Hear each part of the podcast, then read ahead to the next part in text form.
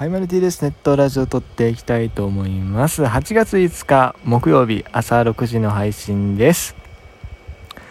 えー、東京オリンピック野球ソフトボール男子野球準決勝。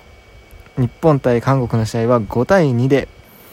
日本が勝利しました。いやーよかった。もうね、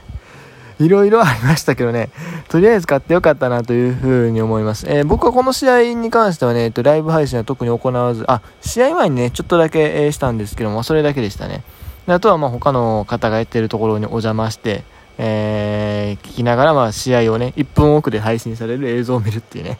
家にテレビないんで、そのネットのやつをね、あの、見るっていう感じでね、まあ、観戦してたんですけども。えー、まあ僕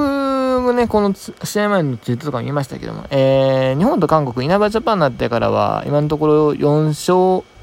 0敗ということで、まあ日本が、実はずっと勝ってたんですよね。ただまあオリンピックでってなると、やっぱりどうしても、まあ、北京の嫌な思い出とかもね、えー、蘇るよねっていうところで、まああと他にも韓国にはね、結構いろいろやられてたこともあるんで、まあ、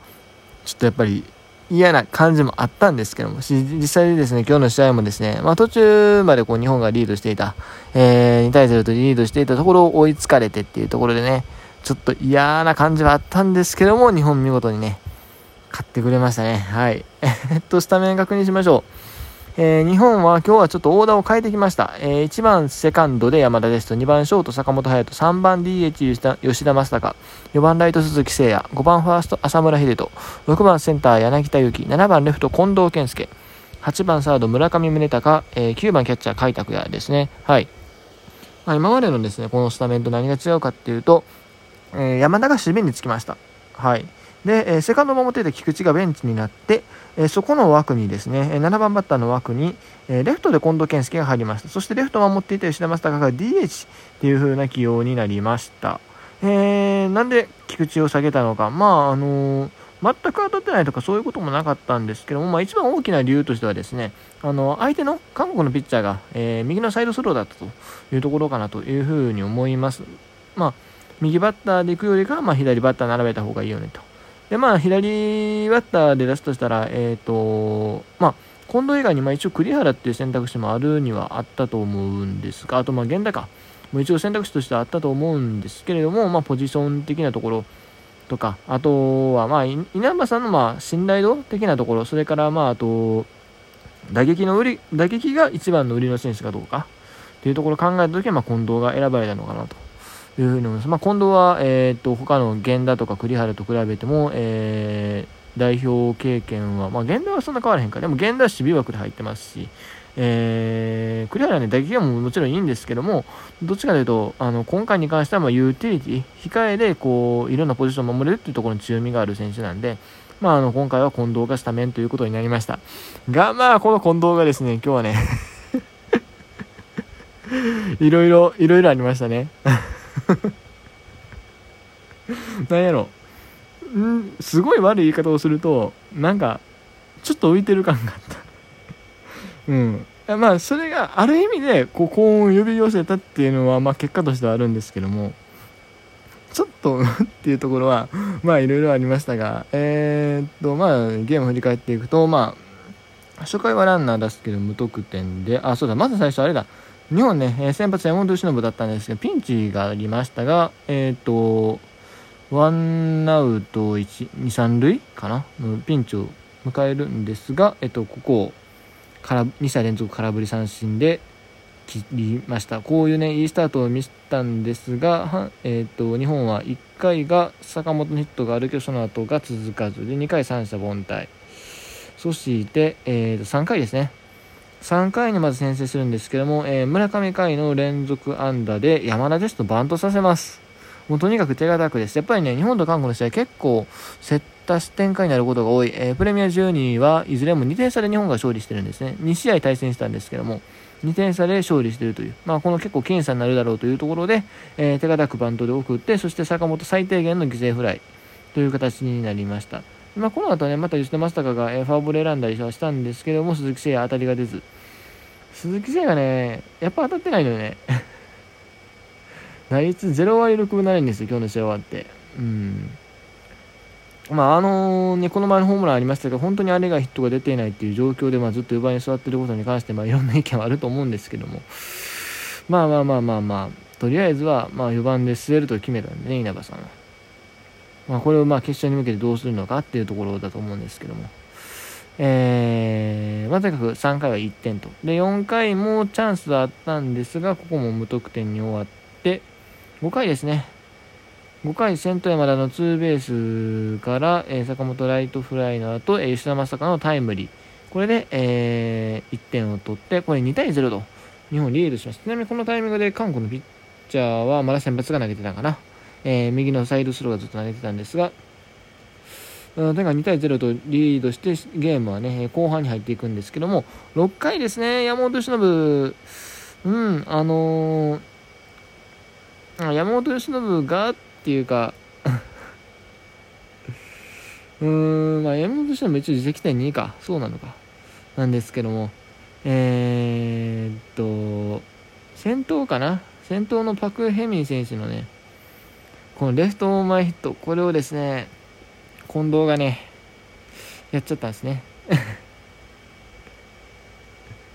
近藤が、これ何やったっけ、そらしたんやったっけ？確かね。まあ、そらしたというか、弾いたっていう感じですかね、どっちかと。えー、まあ、そんな感じでですね、えー、ランナーを進めてしまい。で、その後、えー、タイムリーで、またヒットが続いて、っていうところで、えー、1点失ったところで、やったかな。違う、4番バッターを一応三振取った後、えー、日本ピッチャー交代します。えー、左バッターだったんでね、左バッターを迎えるところで、まあ、岩崎にスイッチしますと。で、岩崎は結局そのバッターにちょっとタイムリーを浴びてしまうのですが、えー、後続2人空振り三振2者連続取りまして、えー、とりあえずまあ2対2同点、まあギリギリ最低限で取り、まあなんとかのところでね、こう食い止められたのかなというふうに思いますね。はい。あこれが良かったのかもしれない。岩崎の氷、まあ1点は取られてはいるんだけれども、まあ、その後三振2つでしっかり締めてるっていうのはね、結構評価されていいんじゃないかなと いうふうに思いますね。で、えー、その後、6回裏日本チャンスあったんですけど、5点入らずね、7回は何もなく、うーまあ伊藤がね、マウンドに上がって、このリリーフもまた良かったんですけども、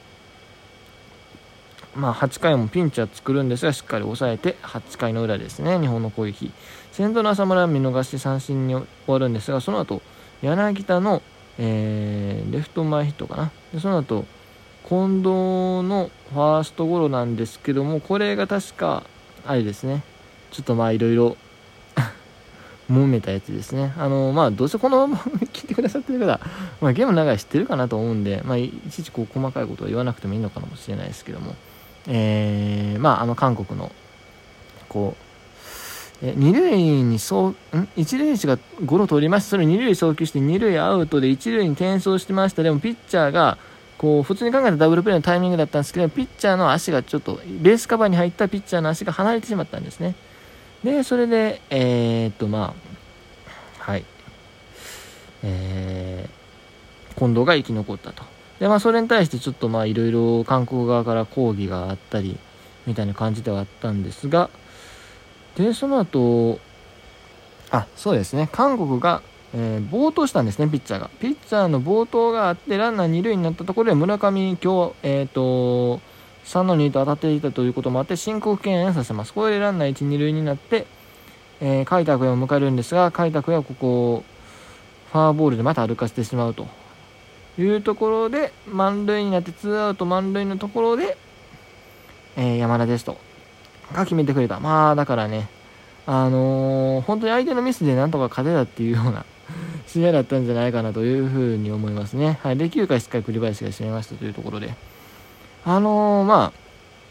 まあ本当にずっとね、この侍ジャパンは結構ギリギリの戦いしていられてると思うし、今日の試合もそうだと思うんですが、とりあえずなんとかしてね、こう勝ってるっていうのはね、素晴らしいなというふうに思います。うん。あのー、今日の勝ちでですね、とりあえず、銀メダル以上は確定したということで、まあ、あの、金メダル、まだね、確定ではないのでどうなるかわからないんですけども、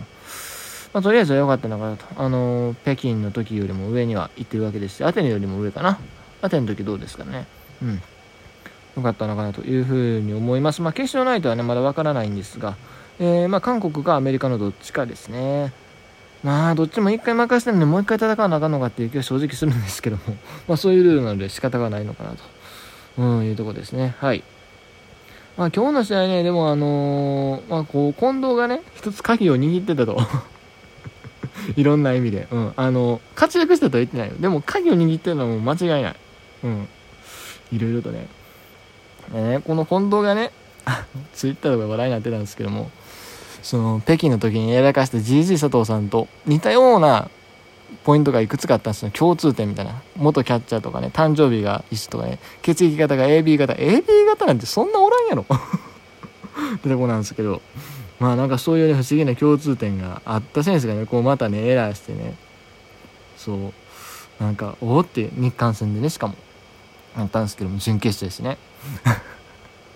実はね、今日ね、あのー、GG 佐藤さんからニコ生されてたらしいんですよ。で、僕はそれは直接リアルタイムで見てないんですけども、その切り抜きみたいなのをつろっと見たらね、あの、GG さんがこの試合勝った後にね、泣いてはって、こう、まあずっとこう 泣けてたけど、悔しかったんよっ、つって、あの、マジで泣いてはって、まあ今日の試合こう、いろいろあったけども、なんやかんや勝って、侍ジャパン勝って、なんか良かったなっていうか、そういう感じにちょっと思いましたね。うん。ジジイさんもああ見えてやっぱりね、少なからず引きずってる部分はあったんだなっていう ところで、まあこう、もう10年以上の時を経てですけど、野球というスポーツがね、オリンピックで復活して、またこう、不思議なことに 不思議な、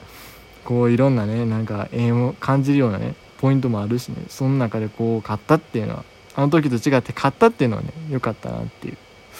ふうに思いましたね。はい、ということで、今日はここまでです。はい。頑張って決勝も勝って